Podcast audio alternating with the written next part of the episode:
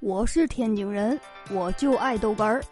天津人讲笑话开始了。这刘备呢有两个儿子，一个叫刘封，一个叫刘禅。这合起来呀就叫封禅，说明他有帝王之心呐。这孙坚呢有两个儿子，一个叫孙权，一个叫孙策。这合起来呢就是权策，说明他善于权策。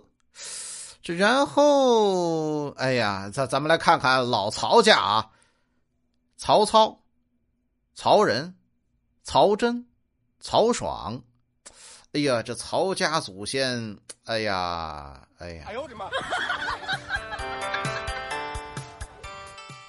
我们单位哥们在那吹牛逼，哎，我媳妇儿可能干了，自己开车，自己洗衣服，自己做饭。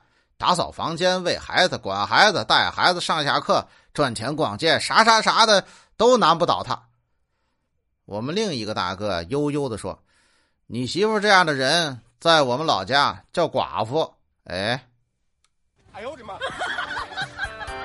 我是天津人，我就爱逗哏儿，欢迎继续收听。